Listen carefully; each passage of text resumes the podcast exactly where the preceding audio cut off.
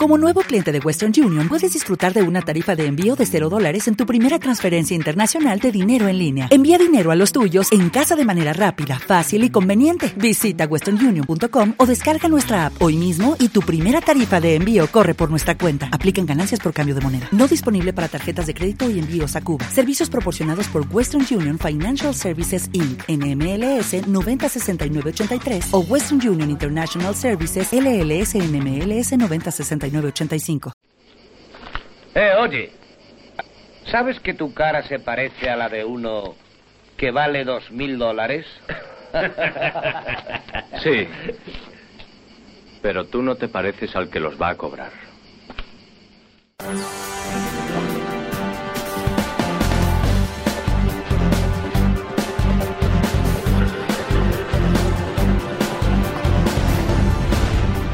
Bienvenidos a Cartera Límite Radio, soy Ángel Moraleda y os vamos a acompañar en este nuevo programa, nuevo programa que estamos produciendo. Antes nos conoceríais por Conecta Cine, estamos de vuelta en este nuevo formato que estrenamos junto al, nuevo Cartelera Límite que presenta nuestra querida Marta San Martín. Bienvenida al programa. Hola Ángel, es un placer estar aquí en la radio. Nos va a acompañar, va a presentar con nosotros este, este nuevo programa de radio que tenemos para vosotros en el que, como siempre, pues os vamos a poner al día de la actualidad, de los estrenos y Vamos a tener estas tertulias tan interesantes que, que, bueno, que hoy, hoy vuelve un género que a ti te gusta mucho, es Marta. Que sí, la verdad es que sí. Yo no sé, mucha gente se sorprende, ¿no? Porque vuelve el western. El western eh, normalmente se asocia con gente mayor, ¿no? Con, con hombres normalmente, ¿verdad? Sí, con cine más tradicional, quizá más... Sí, sí, sí. Parece que en esta época de, efectos especiales, de efectos por ordenador... Como que está de... más, como que está pasado de, de moda. Sí, como que es un poco remember, ¿no? Sí, pero, pero no sé, a mí la verdad es que es un tipo de cine que me gusta mucho y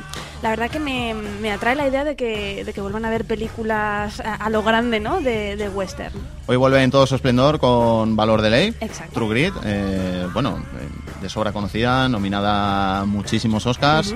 La nueva producción de los hermanos Cohen, de los que vamos a hablar en este programa, en nuestro desguace. Sí, sí, tendremos ahí un, una especie de combate. Sí, tendremos, ya lo veréis, ya lo veréis. Y bueno, nos acompaña nuestro equipo de tertulianos, algunos de los cuales también recordaréis de nuestro antiguo Conecta Cine. Joan Español, bienvenido de nuevo al programa. ¿Qué tal? Bien hallados, con muchísimas ganas de empezar otra vez y de comentar con los espectadores todo lo que, vamos, de mi alma pueda salir relacionado con las películas. Nuestro gran conocedor de cine español, de cine de terror, del cine así un poco menos conocido, sobre todo a nivel nacional. De lo que se puede. Juanmi Martínez, nuestro experto en actualidad, este, bueno, nuestro tertuliano que tiene a su equipo de infiltrados en los estudios para contarnos siempre las últimas noticias. Bienvenido, Juanmi. ¿Qué tal? Encantado de que contéis conmigo aquí para este nuevo proyecto, aunque yo me quedé aquí escondido y no he tenido más remedio que cogerme. Decir que mi western más esperado es Cowboys y Aliens, aunque sea un western que se va de lo habitual. Bastante, bastante. Y nada, seguiremos siempre con los rumores más jugosos, ya veréis. ¿Tenemos noticias del protagonista de los mercenarios? Tenemos noticias de mucha gente, porque no solo del protagonista de los mercenarios, sino también del protagonista del mejor cameo de los mercenarios, que también ya hay cositas por ahí. Que parece que, bueno, siempre está planeando la sombra de la retirada sobre él, pero, pero bueno, no paran de, de salirle trabajos. Correcto. Y hoy tenemos como invitado en este programa de estreno a Marcos Sáez, un gran entendedor del cine de autor y del cine más independiente. Bienvenido al programa. Hola, buenas y mira, aquí estamos. Vamos a compartir con todos vosotros eh, el western, Valor de Ley, los hermanos Cohen y bueno, con muchas ganas de, de, empezar a hablar de ello. Tú eres un gran fan del western también. Sí, sí, eh, un gran fan de, de, los primeros, además Mira, de, de, John Ford, Howard Hawks. Algo más en común, estrenamos sí, programa sí, sí. juntos hoy. Hoy, hoy hablaremos mucho. El hablaremos western mucho también, este pues tema. mira. Yo también me apunto a western, yo también me ¿Ah, sí, apunto, eh? me encanta el western. ¿En serio? Me encanta. Bueno, ahora veremos. El western y, los- además hay y que lo- decir que también es cine de autor. Exacto. Hombre, claro, en todos los géneros podemos tener... Pero bueno, ahora vamos a empezar con el tema de actualidad, ¿no? Introducir los temas... Sí, enseguida os vamos a poner al día de la actualidad, pero antes, antes a mí me gustaría hacer un micro paréntesis para que me digáis qué os ha parecido en general el cine de este invierno. Hemos tenido grandes producciones, títulos bastante esperados, hemos tenido una campaña navideña pues con bastantes estrenos. De, de los estrenos de estas navidades, de este invierno, de lo que llamamos de invierno, han salido bastantes de los muy nominados a los Oscars. Sí. ¿Cómo, ¿Cómo pensáis que ha estado el nivel en general este año? Pues bueno, yo creo que el nivel ha estado eh, aceptable, eh, muy irregular. Como suele ser la época de la Navidad también. Evidentemente, yo creo que el estreno también mm, que está dando ahora más que hablar, que ya lleva semanas, es la de la- El discurso del rey. Es una película que empezó de manera muy discreta, pero que... Una, gracias- una pequeña producción. Exacto, una producción que costó 10 millones de dólares, que eso para ellos es mm, calderilla, y encima con un reparto muy muy bien muy internacional en Bonham Carter, Geoffrey Rice, eh, Colin Firth, ¿no? el Guy Pearce. Pero la película, bueno, ha ido sumando sumando enteros y gracias a los premios y gracias a los reconocimientos, la verdad es que es una de las películas ahora mismo en Estados Unidos independientes más taquilleras y aquí en España también está haciendo una recaudación excelente, ¿no? Juanmi, ¿tú has visto la mayoría de los grandes estrenos de invierno? Pues sí, ¿Cómo lo has y, hombre, yo este año se ve un poquito flojo comparado con grandes años que hemos tenido, Señor de los Anillos, Harry Potter y demás. Y para mí el que era uno de los estrenos más esperados como era Tron Legacy me pareció buena película pero me dejó un poco frío. Creo que comete exactamente los mismos errores que la Tron original. Y por lo demás también eh, El discurso del rey, muy buena película. Y decir que yo esperaba ver más películas estas navidades, pero que por retrasos incomprensibles de las distribuidoras ha habido cintas que nos han llegado un pelín tarde, como Enredados que llega ahora. Marcos, siempre en las navidades, pues igual que en el verano, pues enseguida siempre nos bombardean con grandes superproducciones, con los grandes títulos que nos llevan anunciando todo el año. Pero ¿cómo has visto tú el cine más humilde, más independiente, esas pequeñas producciones este, este invierno? ¿Cómo lo has visto? Eh, bueno, principalmente la, la película que más me ha gustado ha sido de Dioses y Hombres, dirigida por Xavier Beaubois. eh, y nada, es una, es una gran historia. Mm, creo que, que llega a, a transmitir muchas emociones y, y, bueno, aconsejo a la audiencia que, que vaya a verla. También me ha gustado el ¿Aún, aún la rey. pueden coger en el cine? ¿Aún Sí, está en cartelera? Sí, toda- todavía está en cartelera y, y pueden ir pueden ir a verla. Y otra que me ha gustado bastante es el discurso del rey. O sea, el discurso del rey me, me ha gustado bastante. Eh, creo que Colin Firth va, va a ganar el Oscar, eh, bajo mi punto de vista. Lo hace muy bien. Eh, también aconsejar que, que hay que verla en versión original, porque, eh, claro, el doblaje perderá. Y también esta película Geoffrey Rush lo hace perfectamente. O sea, me parece genial. Sí, yo creo que va a haber un duelo interesante en el Oscar a secundario, porque Christian Bale, que es el claro favorito por eh, la de The Fighter, que ganó el Globo de Oro, que es un papel, dicen que muy bueno, pero también está Colin eh, Geoffrey Rice por el secundario del discurso del rey. Ya veremos el duelo en que acaba. Dicen que el favorito es Christian Bale. Eh, Lo que pasa es que, claro, eh, como no ha llegado aquí aún. Pues me estáis dando un montón de ganas ¿eh? de ver la del discurso del rey, que todavía no la he visto. Tiene muy buena pinta, ¿verdad? Todavía está en el cine, todavía hay- se puede ver. verla, tiene, tiene muy buen aspecto. Sí, sí, sí. Trata de un tema que en principio puede parecer muy sencillo, pero que requiere de una gran interpretación, como parece que efectivamente ha sabido, dado ha sabido darle peli. no, no solo Colin Firth, sino todo el reparto. todo el reparto porque recordemos que, que el logopeda que le ayuda hace, hace un papel extremadamente importante también. Además, es un personaje muy excéntrico y, y está muy interesante. Está muy interesante. La verdad es que no, Pues no os la perdáis porque. Merece la pena, ¿eh? Os arrepentiréis. Muy os arrepentiréis como estas películas que luego resultan ser grandes, grandes películas y, no por ser producciones pequeñas, claro, ¿verdad? claro, no nos llaman a veces tanto la atención. Claro, por ser producciones pequeñas parece que como que no merece la pena ir al cine. Pues sí, id, id, id, no os la perdáis.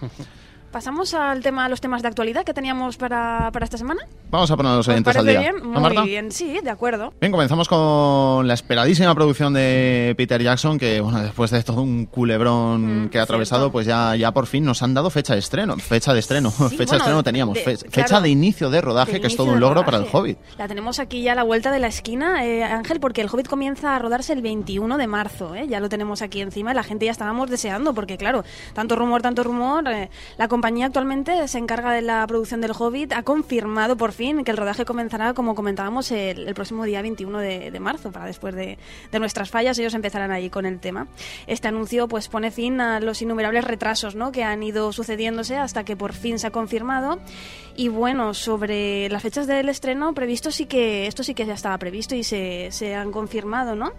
Que bueno, por un lado tendremos eh, el Hobbit que y por otro lado la segunda parte, ¿no? Porque va a ser una Sí, van a dividir la, película en dos partes para, para no quedarse cortos de metraje y Claro. poder contarlo bien. Es algo que ya hicieron con El Señor de los Anillos, Sí. que en principio iba a ser una película y finalmente la productora pues dio el visto bueno a que fueran tres, lo cual fue todo un acierto, estamos de acuerdo. cierto es que sí. A ver si en esta también han, han acertado con el tipo de formato que han, que han seleccionado. Sí, porque ha tenido un parto muy difícil esta película, ¿eh? Parecía, durante un momento parecía incluso que, que no iba a salir adelante. De hecho, se, se tuvo tuvo que encargar de ella una compañía un poco que se creó adrede para esta película, que es Three Foot Seven. Sí. Que ¿Por qué se llama Three Foot Seven? Porque es tres pies siete, que es viene a ser la altura de un hobbit, ¿verdad, Juanvi? Más o menos. Tres pies siete. Es, es- es el ¿no? curioso nombre de, de esta productora.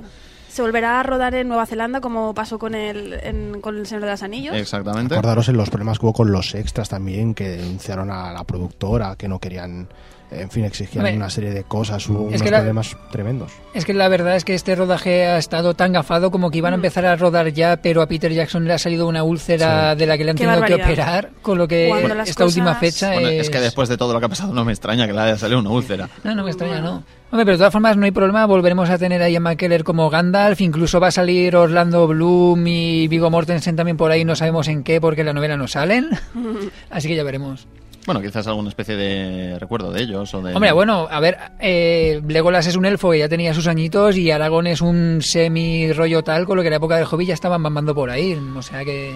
Bien, es una gran noticia, es una gran noticia que esta producción por fin salga adelante. Eh, hay que comentarle a la audiencia que cuando se inicia una fecha de inicio de rodaje es una gran noticia, en realidad, Tanto porque el hecho, el hecho de que se comience a rodar la Claro. película ya es una confirmación de que efectivamente va a salir adelante. Exacto, o sea, muy mal se tendría que poner la cosa. Una vez se, se pone la maquinaria en marcha, Bueno, lo, lo único, lo único que me tranquiliza es que no se les puede incendiar el estudio, porque como ruedan en exteriores... bueno, bueno, Así que bueno, pero no, no la agafaremos, no la irá, agafaremos. irá a buen puerto. No lo digas muy alto. Bueno, y tenemos noticias de nuestro durote de Hollywood que se resiste a abandonar las pantallas por mucho que insistan los rumores sobre su retirada. Y es que Sylvester Stallone tiene nueva película, va a ser protagonista de Headshot. De hecho, sí, eso es la- una noticia muy importante para todos los seguidores de Sylvester Stallone, que se aleja cada vez más, como dice Ángel, de los rumores de, de su retirada, ¿no? Parece que, que va a ser el eterno, el eterno Stallone, va a estar aquí con nosotros. Y bueno, él pues protagonizará este título, título de acción y bueno, será dirigida por Wayne Kramer. ¿Mm? ¿Mm? ¿Qué más podemos comentar sobre esta peli? Bueno, él en la peli encarnará a un asesino a sueldo que formará un inusual equipo con la policía de Nueva York. Eh, unidos por los brutales asesinatos, buscarán venganza en los bajos fondos de New Orleans y encontrarán al poder y se enfrentarán al poder de, Sí, porque, de parece- Washington. porque parece que estos asesinatos al final parece que han sido movidos por hilos del gobierno. Una cosa bastante seria, bastante, bastante seria. Eh, espero que sea mejor que asesinos con, en las banderitas también. Esperemos que sea un poquito mejor. Hombre, a mí de Bueno. momento me pinta a guion estándar en un cajón al que le han borrado el título que tuviera y le han puesto este y han puesto Estalón de protagonista porque ya más trillado que estos tipos de argumentos los Ya, tenemos no de sé. carrera. Bueno, pero es la, es la película de acción que le pega a Stallone. No, no, pues por supuesto. Yo espero que sea casposa ochentera igual que los mercenarios. Vamos, ¿Conocéis al director? merece. Eh, No, no, ahora mismo no caigo. Wayne Kramer ¿os suena de alguna otra? Como No, sea primo de Pero Wes Craven. el, el no, pero el argumento me suena mucho a la película esta que hizo Wesley Snipes de Asesinato en la Casa Blanca, que hacía también de- del tipo del FBI. Se un mezclan, thriller por poco un lado, el tema político. policíaco con- Sí, que era muy buena también, la, la recomiendo Blanca. desde aquí, una curiosidad. Bien, en cualquier caso, pues según vayan avanzando las semanas iremos sabiendo más Sí, detalles de esta película que comienza a rodaje, rodarse sí. Sí, este rodaje, mayo ya, sí, sí. Marta. Sí, sí, en mayo en Luisiana y Nueva York. En principio son los, los escenarios escogidos para el rodaje. Juanmi, ¿cuántas películas dirías que, que le quedan a Stallone por delante antes de terminar su carrera? Hombre, Stallone es inmortal, así que hasta que, hasta que quiera parar. Bueno, yo creo que, que- yo creo que después de esta y de dirigir Los Mercenarios 2, yo creo que el hombre ya se retirará un poco en la gloria, porque quieras que no, ya está bastante mayor, a ver qué, que- a ver qué escenas de acción puede hacer en esta película, porque en John Rambo y en Los Mercenarios tampoco es que corriera mucho el chico. Hombre, todos recordamos el final de John Rambo, él en la ametralladora porque no puede más, y si te fijas solo corre una vez en una escena, y Los Mercenarios solo corre en la escena de el avión. ¿Cuántos Si os años fijáis. tiene ya Stallone? Sus Está- 60 y sus 60 y algo, 60 no puedo, y. no puedo Está- decir el I, pero es sus 60 y sí que tiene ya. Está ¿eh? ya en los 60. 65 creo que tenía ya. 64, por ahí. Tiene, 65, tiene un sí. público muy establecido, ¿no? Y es, es un icono dentro de este cine, entonces. Como Totalmente, dice Juan sí, B, sí. es eterno. Entonces, pues nada. Y luego también tenemos otra de las eternas. Sí, tenemos noticias de una de nuestras actrices favoritas, Meryl Streep, que ya sabemos cuál va a ser su próximo trabajo. Great Hope Springs. Ella volverá a trabajar con el di- director de Diablo Viste de Prada. Entonces, pues bueno, eh, la, cosa, la cosa promete ¿eh? en Great Hope Springs. La historia es trata sobre una pareja eh, tras su 30 aniversario. Y bueno, pues eh, tanto Jeff Bridges como Phyllis Seymour Hoffman fueron candidatos para el papel masculino, aunque de momento es aún una incógnita quién va a coprotagonizar la peli con, con Meryl Streep.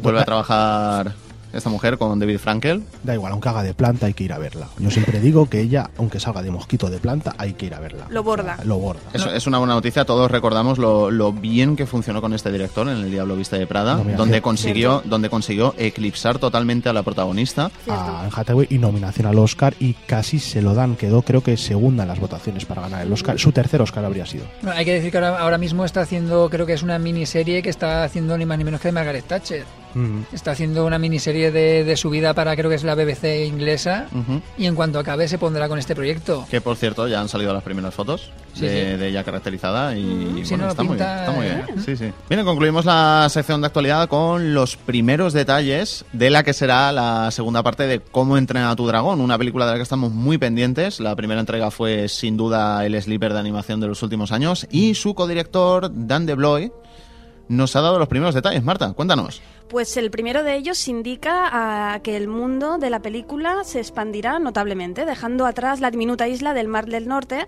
donde transcurría pues la, la primera parte de, de la película. ¿no? Eh, por otra parte, Hippo se encuentra en su camino a la madurez para convertirse en el líder del clan vikingo y aparecerán nuevas especies de dragones.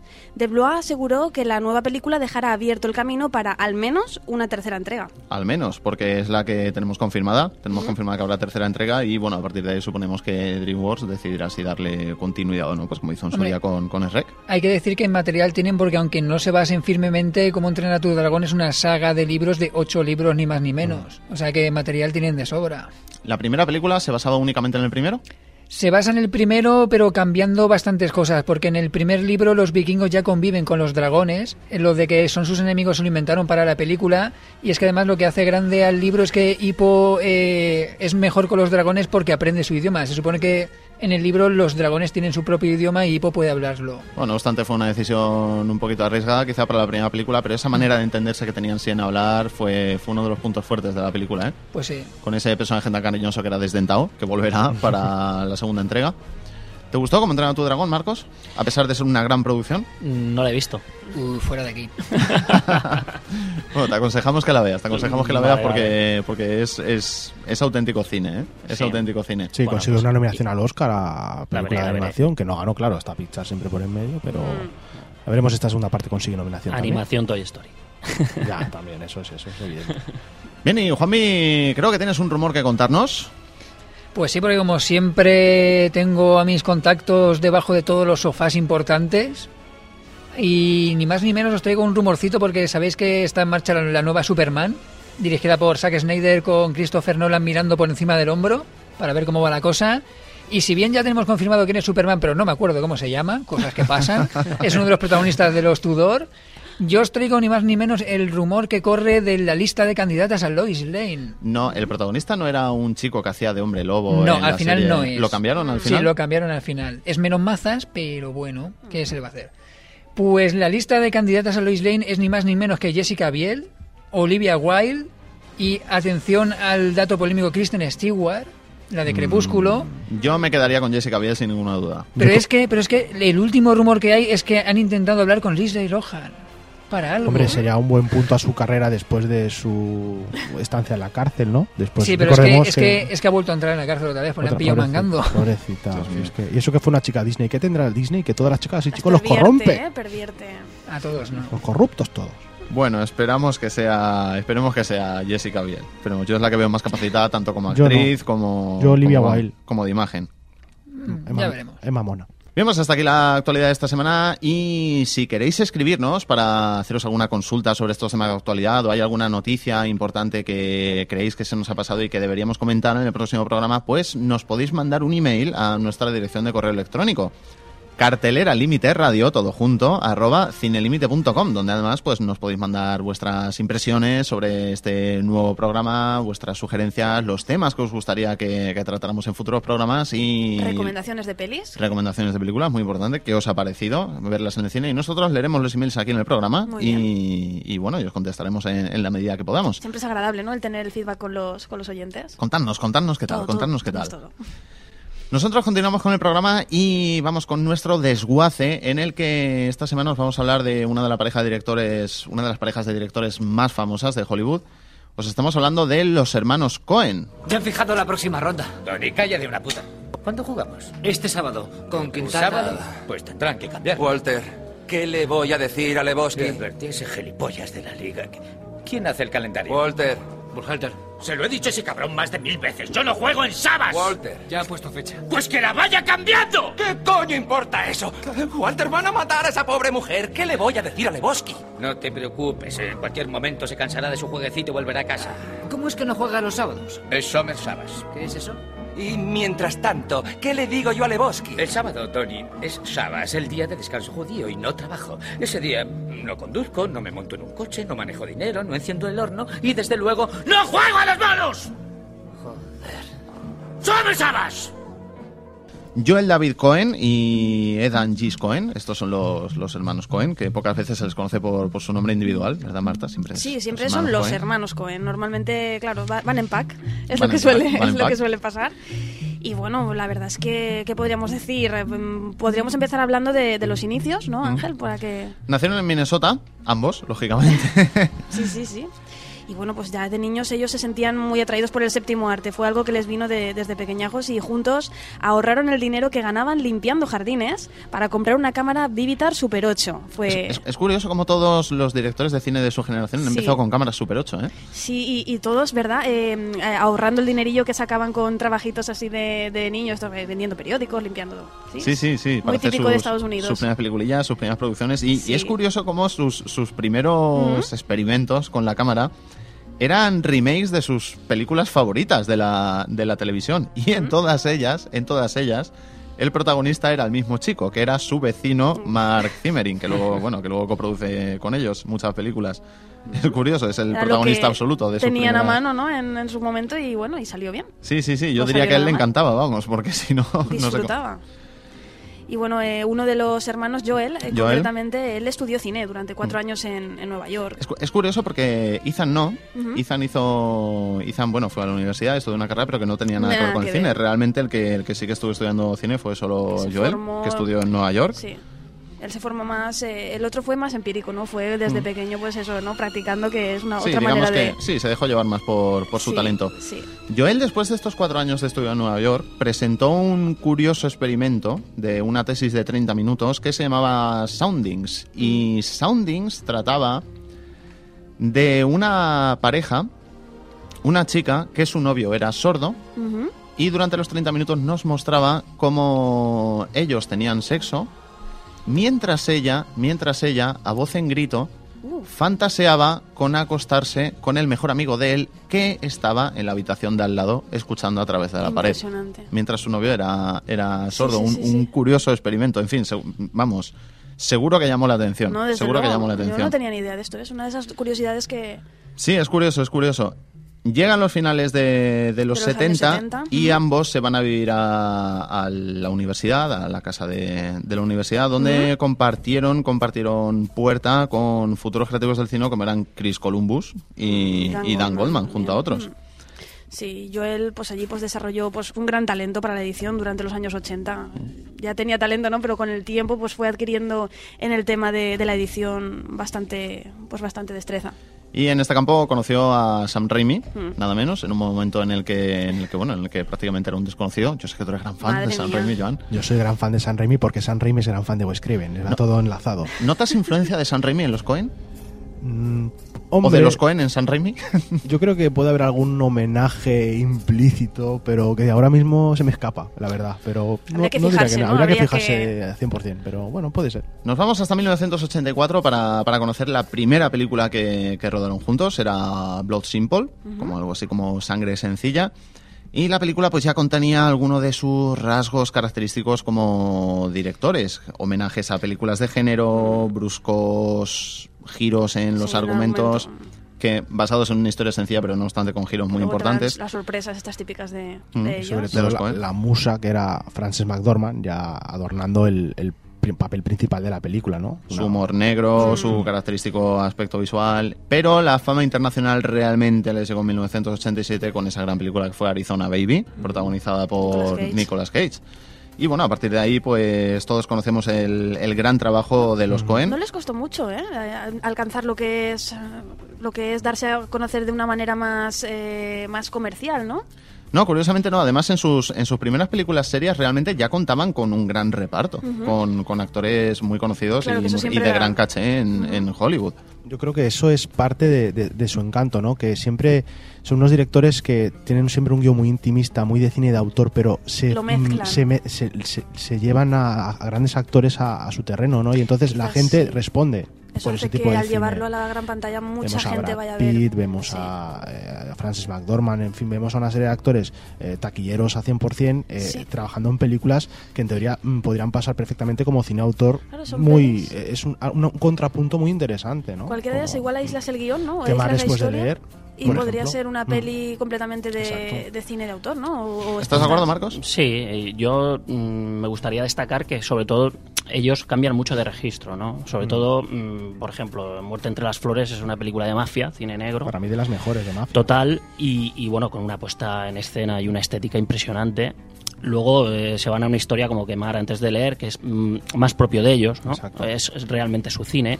Y luego se te van a No es país para viejos, que es una historia existencial totalmente basada en la novela de dura, McCarthy, ¿no? O, Entonces, o Brother, que, que también es un contrapunto con el musical, Exacto. el cine de No tiene nada que ver musical en y sí. todo el En sur. principio no tendrían por qué tener que ver, pero tiene el hilo conductor, ¿no? De- de la- sello de ellos. O una de las más criticadas, que a mí tampoco me parece tan mala, la de Crueldad Intolerable. Es una película que también tuvo unas críticas, eh, yo creo que mm, muy Excesivas. negativas, excesivas, y yo creo que la película, a ver, no es de lo mejor de ellos para mí, pero es una película muy correcta y que Catherine Zeta-Jones, como siempre o casi siempre, está, aparte de guapísima, está Mm. estupenda en esa película. Bueno, y luego Fargo, Barton Fink. Barton Fink, ganó el Festival de Cannes. sí. O sea, Fargo los Oscars. Fargo también ganó Oscars. Y a ti, Juanmi, los hermanos Cohen, ¿qué te parece? Mm, Yo la verdad es que no soy muy devoto de ellos porque siempre me ha parecido un poco cine un poco más deprimente, la verdad, y no les he seguido mucho la Bueno, de- estela. lo depresivo, que- más que deprimente. Hombre, también. Porque deprimente... la comedia la utilizan bastante. Exacto. Eh, no sé. Quemar Sí, antes pero de que el mensaje, te, ¿no? que te transmiten- bastante, ¿no? Sí, pero Es muy tienen, reflexivo, tienen es un siempre cine un muy toquecillo reflexivo. que no sé, a mí nunca me ha acabado de convencer, la verdad. Por eso estoy El aquí toque de surrealista, quizás, eh, que tienen. Toque Buñuel. Sí, Bueno. hay que, que- que son difíciles de coger, la verdad. Hay que, verdad, hay que, Lo está arreglando. no le gustan. Hay que plantar, es que hay que plantarse ahí. A mí el cine me gusta más el cine que me haga pensar menos. la Vale, verdad. claro, entonces Vale. son pelis muy reflexivas. Sí, estas. eso sí. eh, Son mucho literarios. mensaje. Son muy literarios. Puedes sacarles mucha amiga a las pelis estas. Hombre, a mí aunque me expliquen el final de Nuevos Países para Viejos, que aún no lo he entendido. ¿No es Javier Bardem como una bombona de aire?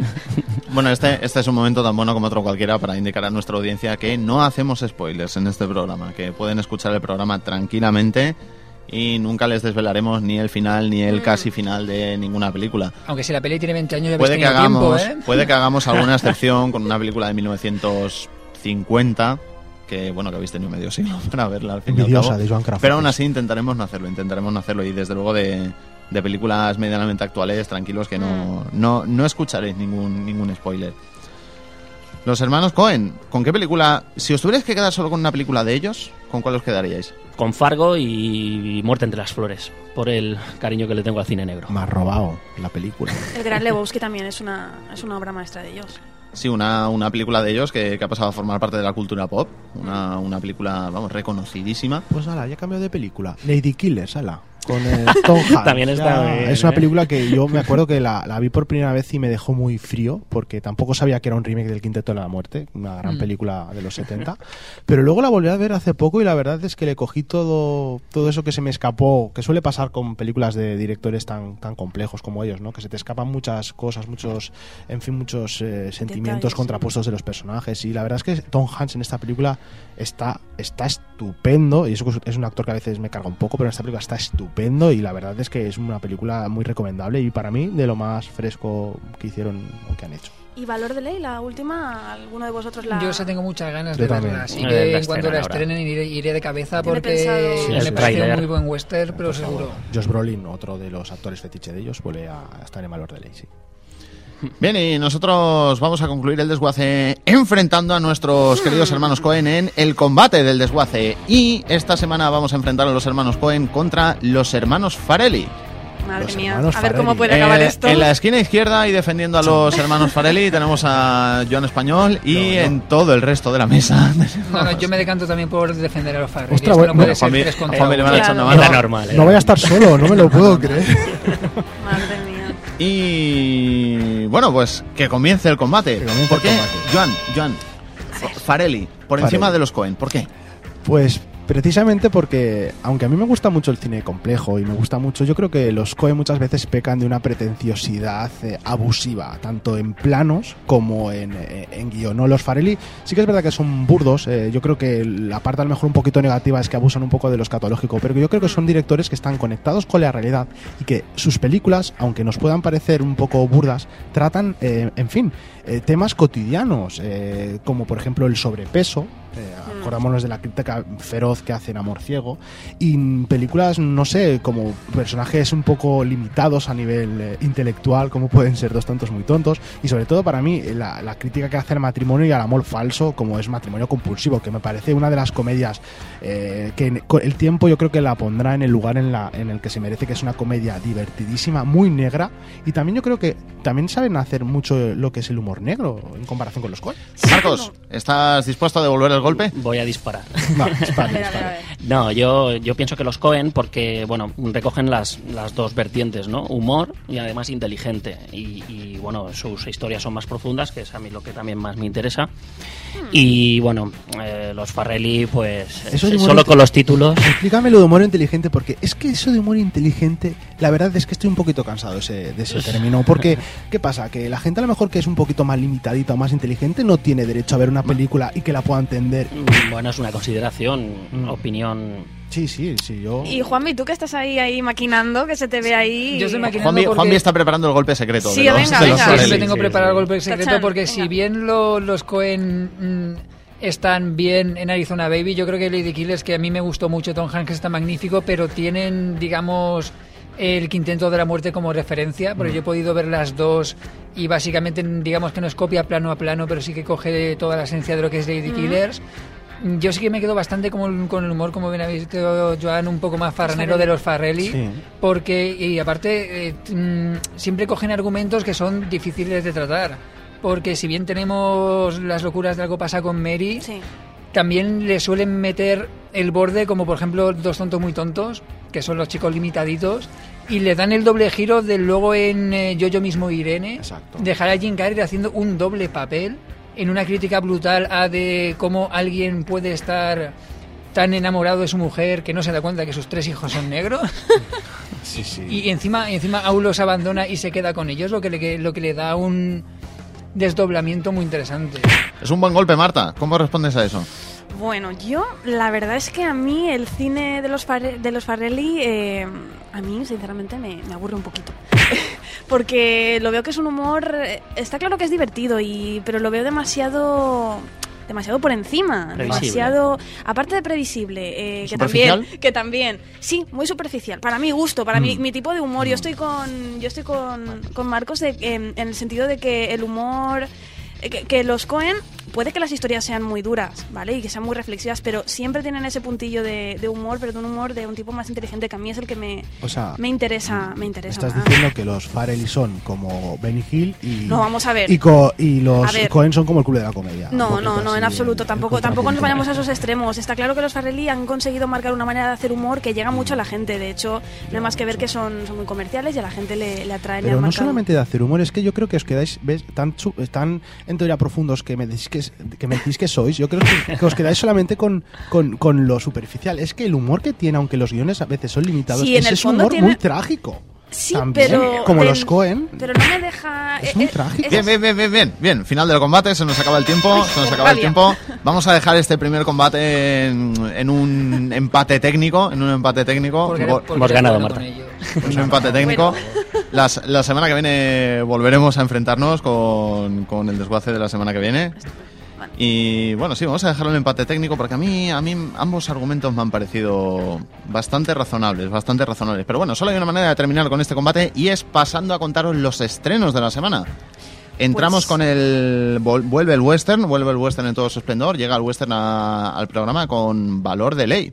Señor Codwood, Durante sus cuatro años como alguacil, ¿a cuántos hombres ha disparado? ¿Disparado o matado? Dejémoslo en matado para tener una cifra manejable.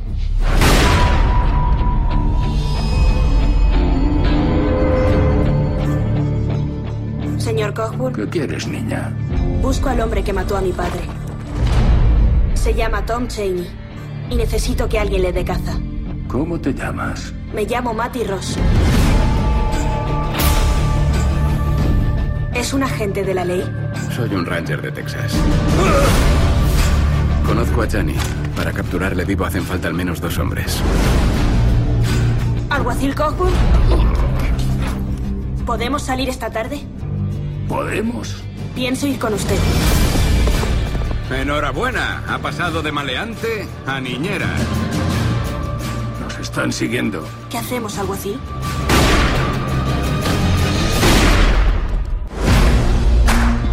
Tienes mucha experiencia con cazarrecompensas, ¿no? ¿Qué pregunta más absurda? Tengo 14 años.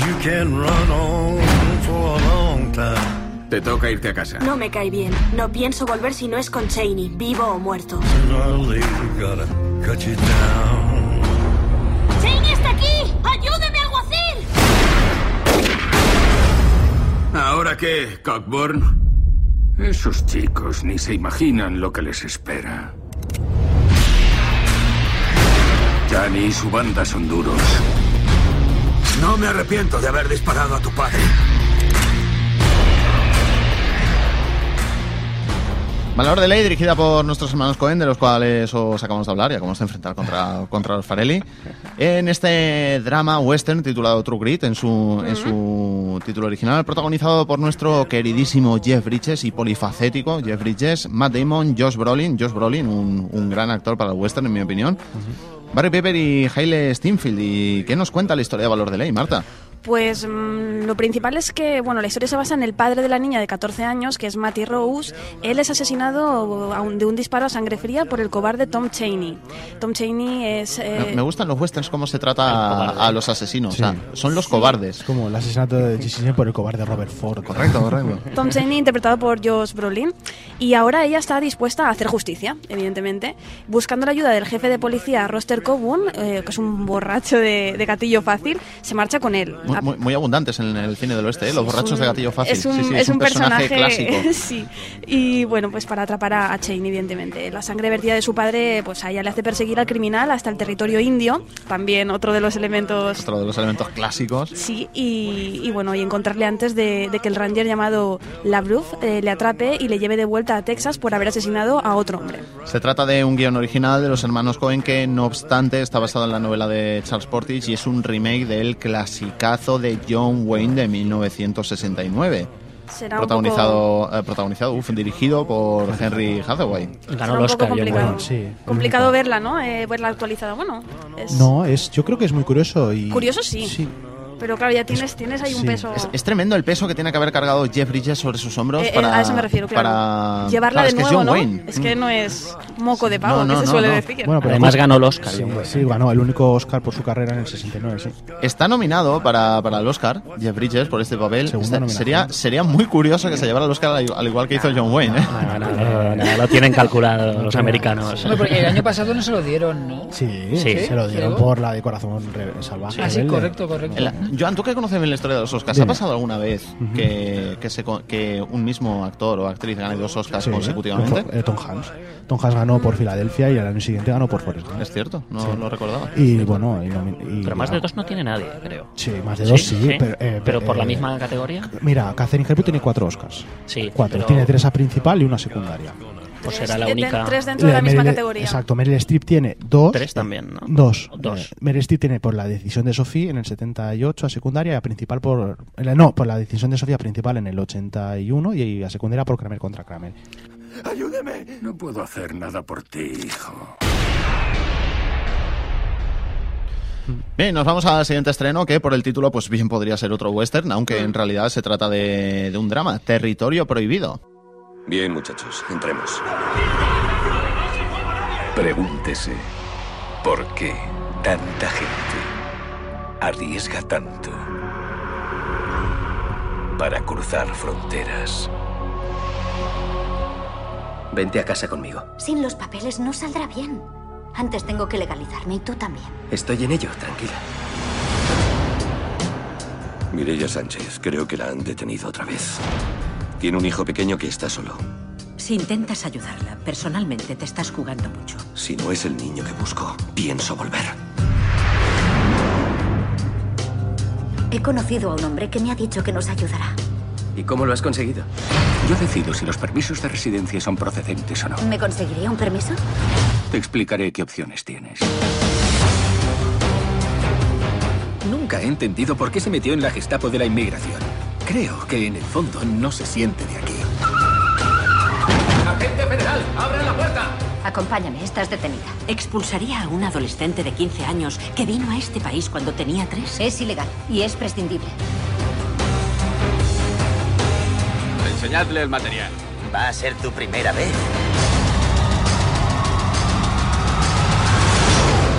Una mujer inocente ha muerto asesinada. No es lo que se espera en este país. En mi país. ¿No deberíamos verlos como seres humanos?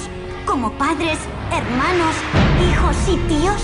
¿Has estado con él? ¿Te has acostado con él?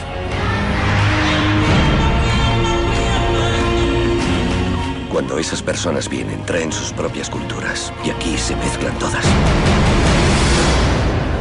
Territorio Prohibido, dirigida por Wayne Kramer, en la que bueno la, la historia es eh, Max Brognan es un agente de inmigración de Los Ángeles que debe lidiar diariamente con los cientos de personas que tratan de entrar en Estados Unidos en busca pues, de una vida mejor. Su compañero Hamid, eh, de ascendencia iraní, aguarda la jura de bandera de su padre mientras intenta demostrar a su familia lo importante que es ser americano. Simultáneamente, una abogada, que bueno, está interpretada por Ashley Judd, se encuentra con el caso de una adolescente de Bangladesh a la que el Estado quiere deportar acusada de terrorismo. Una, una chiquilla muy joven a la que acusan de terrorismo. Sí, la verdad que tiene, el argumento tiene, tiene bastantes líneas, ¿eh? No, no se basa solo en, en una cosa así. Decir que también es una película que ha llegado muy tarde a nuestro país. Es una película que en Estados Unidos Sí, se estrenó 2009. Tremendamente Sí, tarde. Y atención, atención al reparto, ¿eh? Harrison Ford, Riley Otta, Ashley Judd, Jim Sturges, Cliff Curtis, Alice Braga, Alice Eve. un En fin, una película que ha llegado tremendamente tarde. Es una lástima porque, porque bueno, se trata de una gran producción americana muy, muy profunda y que trata el tema de la inmigración, que Sí. trata el tema de, de los de valores humanos. Mm. La verdad que es una, una buena apuesta. Y ahora vamos con toda la acción, toda la acción que nos trae Josh Tillman con Set de Venganza. Última hora, un pistolero ha entrado en un edificio. ¿Qué tenemos? Al pistolero. Lo encerraron por robar un banco hace 10 años. Después de ese robo, otra banda le tendió una emboscada. Alguien se la jugó y mataron a su hermano.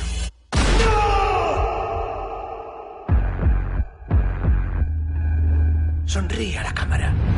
Os mataré a todos. mataré a todos. El tío se negó a morir. Y ahora está dando caza a todos ellos. Sonríe a la cámara.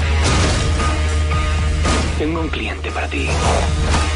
Sé que te gustan los retos. Polis duros de gatillo fácil. Déjate llevar, nena. ¿Es tan rápido como tú? Lo es mucho más. Cariño, ¿va todo bien? Solo saludaba a un viejo conocido. Dios no puede salvarte de mí. Sin temor, sin dudas, no hay nada. Sed de Venganza, que fue conocida inicialmente como Faster, como Faster, ahora sí que os sonará, protagonizada por Dwayne Johnson, que bueno, que poco a poco pues intenta abrirse un hueco como, como el más duro de Hollywood en la actualidad. Dejando de ser hada de los dientes. bueno, eso, eso fue un papel que demostró su humildad, ¿eh? Por supuesto. Cuéntanos, Marta, ¿en qué, ¿en qué lío se ha metido Dwayne Johnson? Pues bueno, la película nos contará la historia de un expresidiario, eh, protagonizado por Dwayne Johnson, que quiere vengarse de la muerte de su hermano. Eh, sin embargo, pues un veterano policía, Billy Bob Thornton, sigue sus pasos. Si bien al mismo tiempo realiza las pesquisas oportunas para averiguar quiénes son los responsables de dicho crimen. Juanmi, el retorno de Tom Berenger. Y sale Billy Bob también. Maggie Grace. Sí, no, la verdad es que han conseguido un buen grupo de secundarios para arropar a Dwayne Johnson en esta que es un poco su vuelta al cine de acción puro y duro, porque después de, si ya habían dicho antes, el hada de los dientes también tuvo la anterior con Disney de, De la del montaña jugador. y- bueno, sí, la montaña, la montaña embrujada, embrujada. y la anterior que era un jugador de fútbol que de repente le aparece una hija en la puerta. Papá por sorpresa, puede ser. Eh, algo Papá, parecido, no papá, sé. no, sí. O sea que después de tres pelis Disney vuelve con toda la acción en esta película que yo creo que, aunque sea...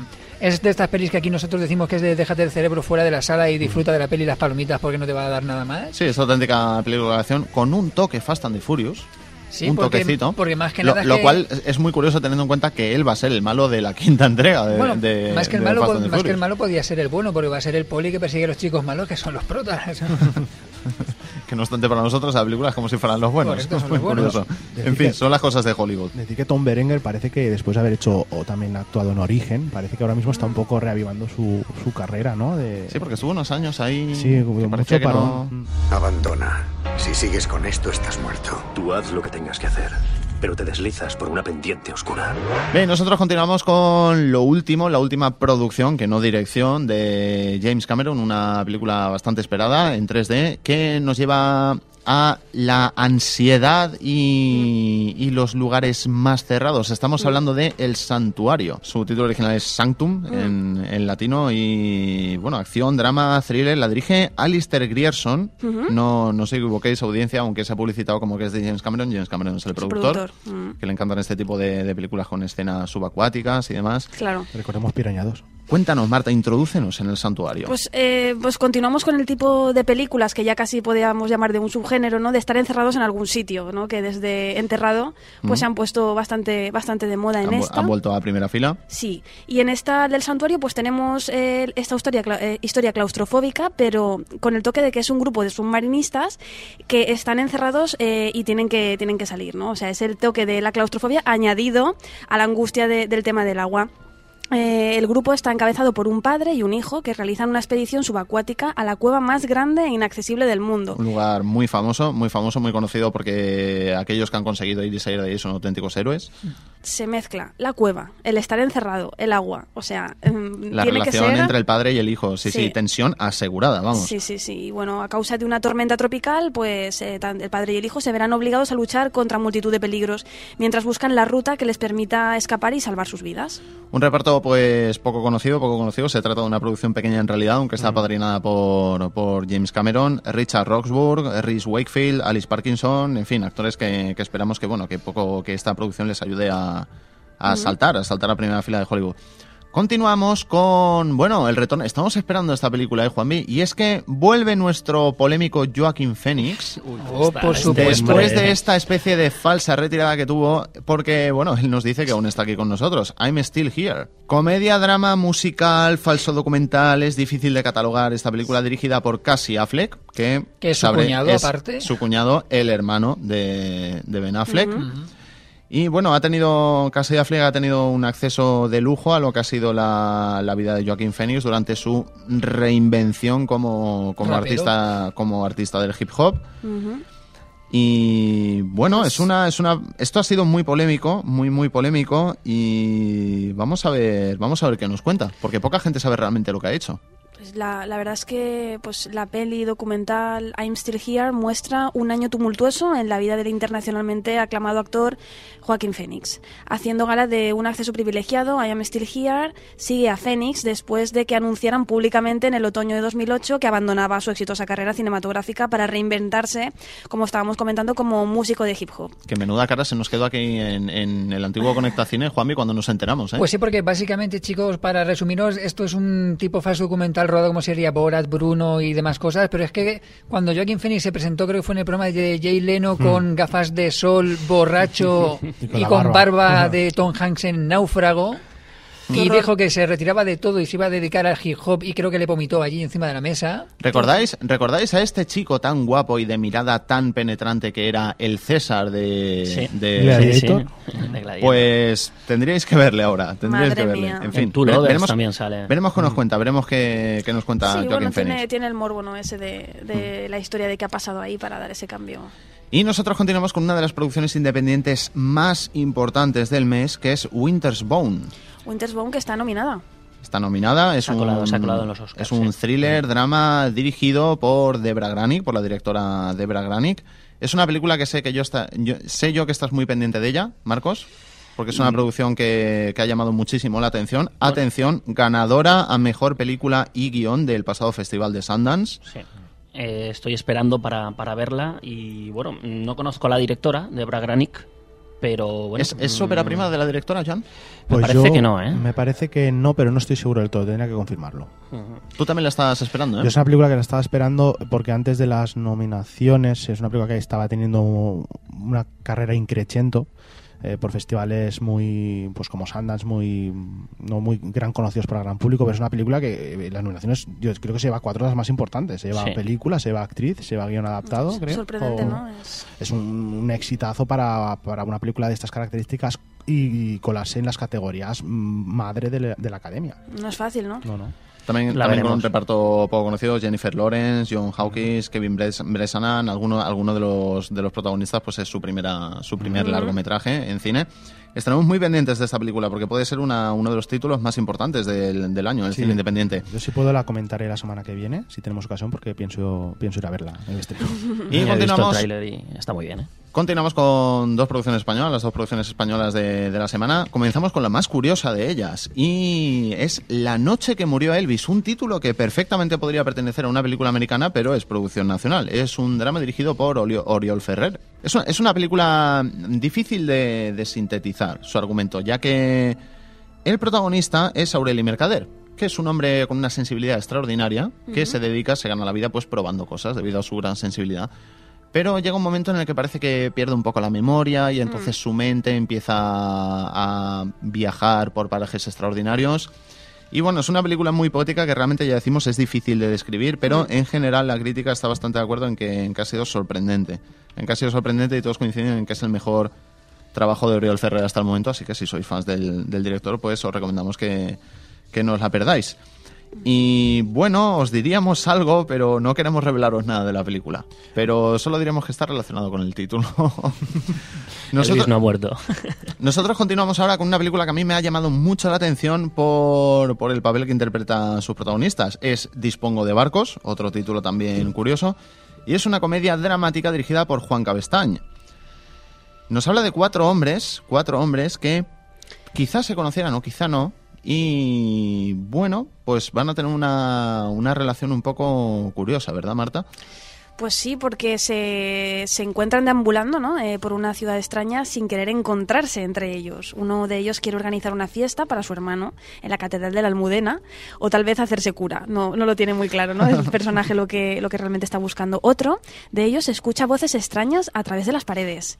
Y el tercero tiene una relación silenciosa con, con una mujer sin rostro que se ha encontrado tirada en un descampado. O sea, imaginaros que son tres historias que en principio no tienen nada que ver, pero Esto es Buñuel al A mí, a mí me encantan, a mí me encantan, como he dicho antes, los personajes. Porque, por ejemplo, Antonio de la Torre es el de la corbata. Roberto Álamo es el de la peluca. Diego París es el del bigote. Andrés Lima es el de la cartera. Juanjo del Rey es el que va en bata. es que Bambata me encanta. Miguel Ortiz es el del parking. Y, y realmente pasa un poco como en Reservoir Dogs, que eran el señor Naranja, el señor Sí. Azul, el señor... No tienen nombres. Hmm. También está el vicario, el cura y el de la nave industrial. Ese también Una- tiene... Muy curiosa, muy curiosa la, la película. Bien, recordad, recordad que si veis estas películas y queréis contarnos qué os ha parecido y, si os han gustado, si no os han gustado, pues nos podéis mandar un email contándonos, contándolo a cartelera límite radio arroba cinelimite.com. Bien, nosotros hemos recibido muchos emails a nuestra antigua dirección de correo de Conecta Cine, de nuestros fans de Conecta Cine, que bueno, que nos preguntaban que cuándo volvíamos, que si Mm. íbamos a volver, que cuándo empezaba la nueva temporada. Bueno, ya veis que, que en lugar de, de la nueva temporada de Conecta Cine, pues estrenamos formato, estrenamos cartelera límite radio y ya sabéis, ya sabéis dónde mandarnos vuestros emails. Leeremos, leeremos mails la, la semana que viene. Nosotros vamos con la tertulia de la semana y es que vuelve ese gran género, ese clásico género que ha estado desde los principios de los tiempos en la historia del cine, como es el western. Esta semana en nuestra tertulia, el retorno, el retorno de este, de este género. Marcos, yo sé que a ti te gusta mucho, te gusta Sí, mucho sí. el western, sé que tienes muchas cosas de decir. ¿Cuál dirías tú, cuál dirías tú esta es una pregunta que, que yo pienso que se está formulando mucha, mucha audiencia, sobre todo los más jóvenes. ¿Cuál dirías tú que es el, el encanto del western? Bueno, el, el western, eh, bajo mi punto de vista, el encanto lo tiene, eh, por ejemplo, en los exter- eh, exteriores, ¿no? O sea, em, te pueden montar una historia eh, con, con- caballos, con, pocas casas y con grandes paisajes, ¿no? Yo creo que ese es el, es el encanto y luego un guion muy, muy, muy, muy abierto y donde tú puedes, digamos, eh, contar todas, eh, todos los valores y todas las... Respecto a las localizaciones, como tú Sí. comentas, pues tenemos que decir que es un género típicamente americano. La gran Exacto. mayoría de las producciones del western, cientos de ellas son americanas, pero muchas, rodaron en Almería. muchas, muchas han sido rodadas Eh, aquí, Sergio Leone, Sergio aquí en. España, en el desierto de Almería. Exacto. Que es una, bueno, durante los años 60-70 se estuvo rodando un montón de western americano aquí. con, con actrices y actores españoles. Recuerdo una que es Las Petroleras, con Brigitte Bardot y Claudia Cardinale, que sale Jesús López Vázquez, y tenemos a, haciendo de hermanas a Patti Shepard, que bueno, una actriz que trabaja mucho en España, Y haciendo también de hermana a Teresa Gimpera, una de estas actrices de la época también. Bueno, Yuma de Samuel Fuller, con Sara Montiel, Sara Charles Montiel. Bronson y Rod Steiger. Rod- Rod Steiger.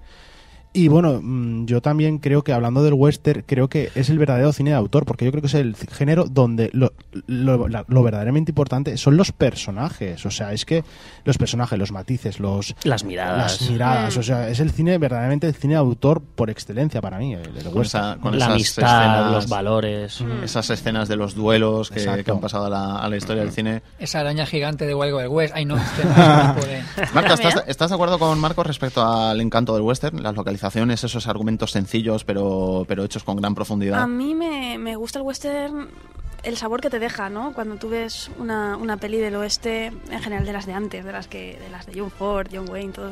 A mí me, me su gusta. época dorada. Sí, y mm, no sé, eh, a mí me gusta el tema de que, bueno, el western en principio era empezaba con argumentos pues muy sencillos, ¿no? De el bien y el mal se enfrentaban y... El bueno y el malo, y a veces también el feo. Sí, y- pero tú eso, como, decía, era muy amplio. O sea, eso te permitía un tipo de historias muy... Esto, y en principio era así, pero luego se fue convirtiendo en algo más...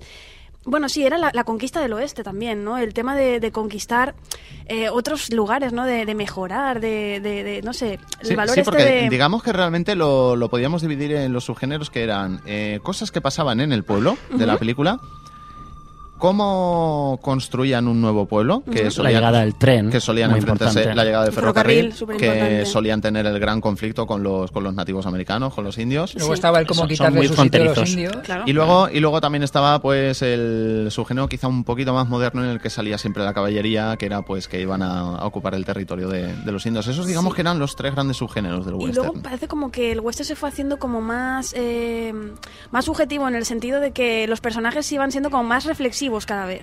¿no? Y igual eso fue hacia el final de, de los años 50 y tal. Las pelis se fueron haciendo como más, más reflexivos, ¿no? Los personajes Sí. tenían como una vida interior como más... No era tan fuera la vida. Eso es- como... sí, se, se encuentra más en las películas de John Ford y, y Howard Hawks, ¿no? O sea, Río Bravo, o La Diligencia, Centauros del Desierto. Ahí es donde podemos ver esos personajes. eh, Menudos tres clasicazos has nombrado en un Bueno, momento. y, Caravana de Mujeres, ¿qué? Caravana de A Mujeres esa- también es una gran película. Pues yo me voy a ir a pelis más eh, menos conocidas a lo mejor. Uno de mis westerns preferidos es una película dirigida por Robert Mulligan, que es La Noche de los Gigantes, con Gregory Peck y Eva Marisan.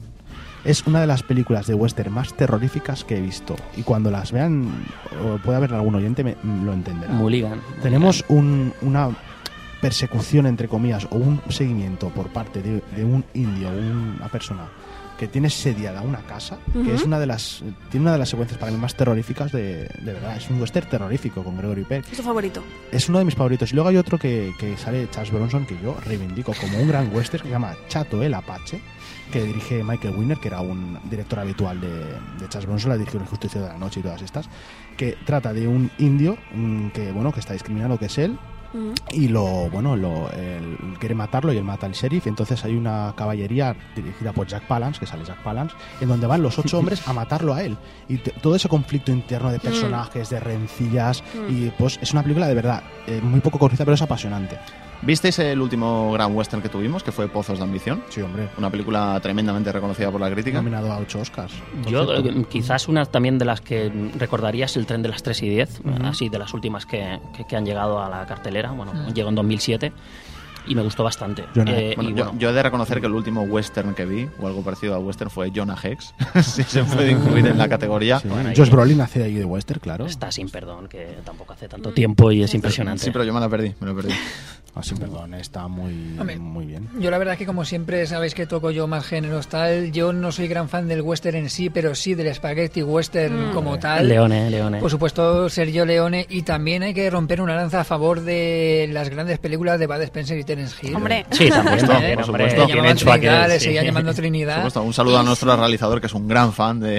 Incluso, no, no, incluso hay un par de pelis, hay un par de pelis western serias, 100% serias de Bud Spencer y Terence Hill que no están nada mal. Ahora no me acuerdo sus títulos, pero sí que Terence Hill intenta poner cara de Clint Eastwood Sí. toda la película. ¿Se, se queda en intento? Casi. Mm, hombre, por parte de Terence Hill de aparentarse Clint Eastwood, sí, la película como tal funciona bastante bien.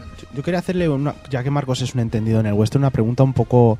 eh, por ejemplo, hablando de Sergio Leone y el Spaghetti Western, ¿no te parece, y a mí que me encantan, que son películas que hay un exceso a veces de metraje y en donde hay unos altibajos eh, muy considerables, eh, no de realización, sino incluso de historia? Porque yo recuerdo la película hasta que llegó su hora, tengo una edición en DVD que tiene un metraje muy excesivo porque se ve que pusieron a piñón todas las escenas que no habían puesto en el, en el montaje original. Entonces queda también la cosa como bastante difuminada. Bueno, yo, Marcos, antes de que contestes, quiero indicar que a mí un western no me parece un buen western si no dura al menos sus buenas dos horas. Sí, sí, ¿Estás, ¿estás de acuerdo? Eso está- sí, eso está, totalmente, pero está- totalmente. estamos hablando de casi te- más de tres horas, Pero Leone, horas y- Leone te mete dos horas y media para adelante, ¿no? O sea, Sí. y, y luego mm, estoy de acuerdo. O sea, mm, Sergio Leone a mí no me acaba. O sea, el Spaghetti Western. O sea, lo, lo reivindico un poco porque ha inventado algo, ¿no? Sí. Una manera de narrar Claro. diferente. Claro. Pero no es el western que a mí me gusta. es lo que te comentaba. Me porque- gusta más el clásico. Mm, Porque es que tiene una, la- por ejemplo, el bueno, el feo malo tiene una, una primera media hora, yo creo que estupenda y de lo mejor que he visto, pero luego la película se va un poco decayendo un poco, un poco, un poco el interés. Y luego ya la parte final, pero el que es la final última sube de media hora, va- sube también como la espuma y, Son- y- y hace que el conjunto sea bueno, pero podría haber sido para mí mucho son más mejor. lentas. Sí. Son más lentas. Se nota que son europeas también. También. O sea, el cine europeo ritmo, siempre es más lento. Hombre, historias. yo he podido yo he podido ver el bueno, feo y el malo con el metraje extendido que encontraron por ahí, que se nota un bajón de calidad las Eh, imágenes eso, porque no estaban muy, muy, muy cuidadas y primero que entiendes por qué las quitaron, porque le hacía Sí. fallar mucho el ritmo de la película y demás. Sí. Y sí que hay que decir que si bien, yo que sé, eh, si cometieron dos errores, es mm, bastante menos irregular. Y lo que es la trilogía del Doral, puede que sí que el bueno, feo y el malo, su parte central coge. Pero el bueno, feo y el malo tiene un finalazo. Sí, sí, no, desde, es- desde que el feo llega sí, sí. a- al cementerio y empieza a exacto, correr por las exacto. tumbas desesperado hasta, Exacto. hasta ya todo el mundo conoce el gran mítico duelo a tres en círculo en- Exacto. entre los tres grandes Yo protagonistas. creo que, vamos. que Sergio Leone tenía buenos los principios, media hora y el final. Sí, sí. Correcto. Yo, yo quiero lanzar, quiero lanzaros una gran pregunta, una gran pregunta, sobre todo a vosotros, Marcos y Marta, que sois los gran fans del western. ¿Cómo veis, cómo veis ahora en 2011, como estamos en este nuevo siglo que estamos, la llegada de las nuevas tecnologías al western? Porque hay dos recursos que sí que se han utilizado en los nuevos western, como son la cámara súper lenta, Mm. con esos planos cercanos, y pequeños toques de CGI, pequeños toques de, de realidad por ordenador añadida a algunas escenas para planos difíciles. ¿Cómo veis la llegada de, de la tecnología al western? De aplicarse deberá ser una cosa sutil, Mm. a mi modo de ver. O sea, Pienso igual. O si no sería como que claro. estaría desvirtuándose el, no sé, quedaría como un pegote. De hecho, hay- decirlo. Podríamos hacer un debate de esto porque me parece Sí. muy interesante lo que has, lo que has planteado. Eh, no para claro, es western, que sino al mismo para, tiempo, al para mismo los tiempo géneros. dices, Sí. so- son cosas que no son del western clásico, Exacto. pero que, por ejemplo, en una escena de duelo Mm. se utilice la, la cámara de alta velocidad para, para disfrutar durante varios minutos de ese momento que Yo- solo son segundos. yo ¿Cómo veis este tipo de recursos modernos en el Yo western? personalmente pienso que todos estos recursos eh, son excepcionales, ¿no? Y se tienen que utilizar para que la historia funcione o para sacarle más partido, no Para ponerlos, al no ponerlos solamente por ponerlos y lucirlos y que la historia quede por debajo, ¿no? ¿Y si se utilizan para añadir dramatismo? Buah. Pero eso ya lo hacían los maestros y nos ha ido, y Eso nos lo ha ido hacen muy bien. Ya lo hacía Ford, también. Ya, pero lo hacía Hathaway, ya. lo hacía, en fin, Howard Hughes. Quiero decir, eso lo han hecho toda la vida y nos hemos quedado siempre con escenas maravillosas Sí, es que también y con escenas decir- del tiempo limi- con- que- del tiempo que, que- que- que necesita una escena también. Alargado lo necesario Es que, tampoco. es que también hay que decir que a lo largo de la historia del cine muchas veces muchos westerns no han tenido un gran presupuesto porque luego en el cine la gente no iba a verlos. ¿eh? Claro. También. Que hay que No, recordar no. que la segunda o creo que es tercera película más vista del oeste de todos los tiempos es Regreso a Futuro 3. Exacto. Y- o sea, vamos a ver. De hecho, Ya. han sido la poco primera, premiadas. la ¿eh? primera, la primera Centauro del Desierto, eso hay que decirlo. Pero es que creo que la segunda o la tercera Regreso a Futuro 3, que, que además los especialistas de western se dieron de leches por participar en ella. Para que tengamos un dato, John Ford nunca ganó un Oscar con, con un western. Los westerns no están muy bien. O sea, Y bueno, que, yo creo que eh, hablando también de western, Sam Raimi intentó un poco reavi- revivarlo, sobre todo el Spaghetti Western con Rápida y Mortal, que es una Sí, película claro, yo creo que es un poco... Yo creo que con eso casi lo enterró más otra vez, ¿eh? Y bueno, decirte que hab- hablabas de Centauros del Desierto, pero Centauros del Desierto, recordemos, yo no ahora no puedo hablar de datos de taquilla, y eso que yo me los conozco, pero Centauros del Desierto tuvo unas críticas muy, muy flojas. Sí. Eh, o sea, fue una película que pasó... Ha ganado con el ha tiempo. ganado con el tiempo, o Sí. sea, y, y del oeste, recordemos que la de los Cohen ahora de Valor de Ley es una película que ha superado los más de 100 millones de dólares y se está colocando como de las más vistas del oeste. Yo creo que estará ya en el top 10 fijo, y Sí, la bueno, cuarta y, y sus, o múltiples- tercera está. sus múltiples seguro. nominaciones al Exacto. Oscar la, van a disparar no, en pero antes, es claro, muy pero- importante lo que Mm. están haciendo los Cohen. ¿eh? Claro, es que antes de nominarla a los Oscar, la película creo que tenía ya unos 95 millones recaudados, que había sido número uno, que una película western que sea un número uno. Sí, muy extraño, Es ¿eh? muy Es extraño. muy raro, sí, sí, sí. Hombre, aparte tiene un repartazo, ¿eh? Que Claro, tenemos, a dos, tenemos, tenemos a dos ganadores de Oscar y un Exacto, nominado, pero yo, eh, exacto. Josh Brolin es nominado al Oscar y Jeff Bridges y Matt Damon tienen un Oscar cada uno. Ojalá ¿eh? Yo a. Jeff Bridges le veo muy, muy, muy para el western, ¿eh? Sí, muy, sí, muy. sí. Totalmente. No, no, qué, yo- qué- qué- qué bien está envejeciendo ese actor. No, me- yo es que hay que mío, decir que voy a, ver, voy a ver la peli porque en el trailer me ha impresionado su papel. Wow, Por lo sí, poco que sí. se ve en el trailer tiene que ser un papelón.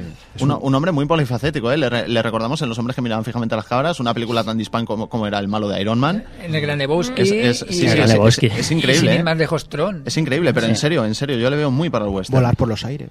¿no? Creo que salía en el Volar por los aires, esa del Tommy Lee Jones del terrorista, ¿no? Sí, correcto. También hacía una, una aparición. Esa me marcó esa peli a mí, no sé por qué. Bien, nosotros vamos a concluir la tertulia porque nos estamos quedando sin tiempo en este, en este primer programa, pero no, no nos vamos a ir sin que Marcos, Marta, me citéis. Sé que es difícil, sé que es difícil, pero Yo me voy a decir mi western favorito. ¿eh? vuestra gran película, vuestro gran western. Mm, Yo lo tengo claro. El hombre que mató a Liberty Balance, de John Ford. A mí, yo creo que fuera Apache. Me, me marcó mucho. No, os ganó todos. Mientras no digas el álamo, me parece bien. Joana, ¿a ti también te gustó Liberty Balance? A mí el Liberty Has Balance... puesto cara de emoción cuando lo ha Sí, mencionado Marcos. porque es una película que yo te digo la verdad, yo lloro siempre que la veo, la, la vi hace poco y es una película que me, me da- me- me da una emoción ver el contrapunto de personajes de James Stewart y John Wayne que Cuando tan está dando estupendo. clases, cuando está dando clases. A mí la escena que me marcó, bueno, una escena en que sale Bella Miles que no sabe leer, mira, mira. Es que- Sí, sí, sí. Te y ahora os, os voy a arrojar, os voy a arrojar una pregunta para los oyentes. Para los oyentes que nos escuchan que nunca han visto western o creen que no les gusta o son muy jóvenes, ¿qué película les recomendaríais vosotros para iniciarse en el género del western, para descubrirlo? Pues sin Sí, ir más lejos, valor de. Valor de ley. Claro, valor de ley ¿Cuál, cuál has recomendado, Juanvi? Mi, mi peli favorita del oeste, Sillas de montar calientes, de Mel Brooks. Bueno, las petroleras se pueden iniciar viendo a Brigitte Bardot en la Cardinal y dando tiros por ahí por, por. Nos, que- nos quedamos con, habías dicho, Mm, Marcos. Yo iría a ver valor de Sí, ley actualmente, también. que es lo Pues que más te puede enganchar actualmente. Quizás la mejor Clint. Eastwood, eh, Sin Perdón, eh, a lo mejor el, el jinete pálido, que es eh, también de los 80 y es un western bastante actual para, para, la, para la época del western, sí. Bien, pues el western no es lo vuestro, queridos oyentes. Aquí pues tenéis unas buenas recomendaciones para iniciaros. A mí también me, me- me gustaría comentar el, el cine de Sam Peckinpah. Hombre. O sea, me parece que no lo habíamos comentado, Sí. me parece impresionante, pues eh, Grupo Grupo, Salvaje. Salvaje y, y alguna película más. Seguro, seguro que ya tenemos algún oyente ahí escribiendo un mail. Os Sí, habéis sí, olvidado de sí. Sam Peckinpah. Sí, es muy bueno. y muy otra bueno. es Dos mulas y una mujer con Shirley MacLaine y Clint Eastwood. Es muy buena. Con ese título, es un título extraño, ¿eh? Es una monja que es, Es un título extraño. Muy bonita. Y murieron con las botas puestas, que se nos había olvidado. sí, Hombre, Olivia de Havilland y. Bueno, nos dejamos tantos Bueno, sí, títulos sí, pero no, que... claro. Raúl Walsh. Claro, disculpadnos oyentes porque seguro que los aficionados al western pues os estaréis tirando de los pelos diciendo ¿cómo no han mencionado esta? ¿cómo no han mencionado aquella? ¿cómo no han mencionado a esta gran directora actor? Pero el tiempo apremia. Pero es que el tiempo premia, el tiempo premia. De hecho, tenemos que llegar ya al final del programa. Ha sido un placer tener este formato con, con vosotros y bueno, no os vamos a dejar, nos vamos a dejar sin dejaros una recomendación de cada uno de nuestros tertulianos, una, una peli que podéis ver tanto en cine doméstico como en cine, si aún está en cine para este fin de semana. ¿Qué le recomienda? Para este fin de semana, ¿qué le recomiendas a la audiencia? Pues yo Joan? si quiere ir al cine le recomiendo la de 127 horas de la nueva de Danny Boyle. He tenido la oportunidad de, de verla y me parece una película mm, para mí muy correcta. Me parece Una historia tremenda, una historia real. Y Jess Franco, la verdad es que la nominación al Oscar es absolutamente merecida. No, lo- no creo que lo gane, pero bueno, sería un puntazo que también lo ganara él. John Español, un placer tenerte en el programa. Un placer, Gracias por acompañarnos. Encantado. Juanvi, ¿qué, ¿qué quieres que vean este fin de semana? Nuestros oyentes. Hombre, pues sin duda iros de cabeza a ver Valor de Ley porque la peli vale seguramente mucho la pena y más. Y luego en casita yo recomiendo dos grandes westerns como son Bandoleras, porque no lo hemos dicho, con Salma Hayek y Penelope Cruz. Y no, el, va, en el- serio. el- el resto del equipo no comparte la opinión de No, eh, igual West. ¿eh? No, va, en serio, os recomiendo Sillas de Montar Calientes de Mel Brooks, un gran western que no mucha gente conoce, sobre todo de generaciones un poco más como la nuestra, y seguro que os divertirá. Bien, esta es la doble recomendación de, de Juanvi, nuestro experto en actualidad. Gracias por acompañarnos en el programa. Como siempre estoy dispuesto.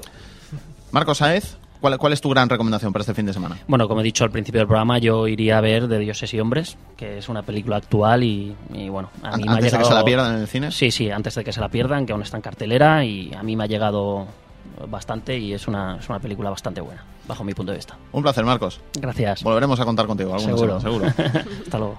Marta San Martín. Pues a mí me apetece muchísimo después del programa. Para mí es una asignatura pendiente, la del discurso del rey. La quiero ver y el que no la haya visto me parece que, que debería hacerlo. Yo debería hacerlo. Y yo también. y Winter's Bone también tiene muy buena pinta, ¿eh? Sí, em, Winter's Bone, yo es que me da la impresión de que si me la pierdo me va a pasar como, me, pasó, arrepentir. como me pasó en mi día con The Hard Locker, con Entierro Hostil, que luego me he arrepentido profundísimamente de haberme la Pues hay perdido. que verlas. Nosotros llegamos al final de este primer programa del nuevo formato de Cartera Límite Radio, Marta. Y primer programa para mí también, en la radio con vosotros. Primer programa en el que, en el que te estrenas con nosotros, Sí. nuestra, nuestra guapísima presentadora del Bueno, nuevo bueno, Cartelera bueno. Límite.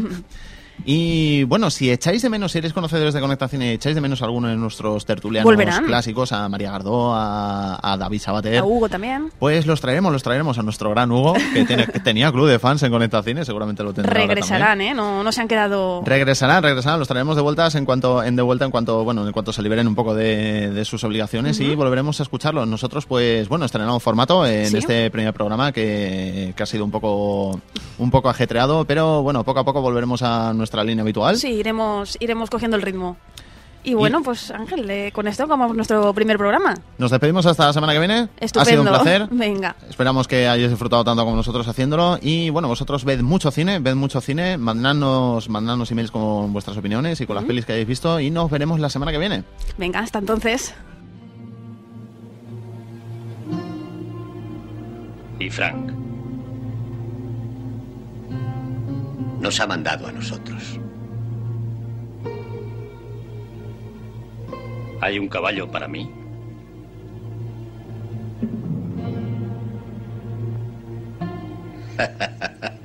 para ti. Parece ser que hay un caballo de menos.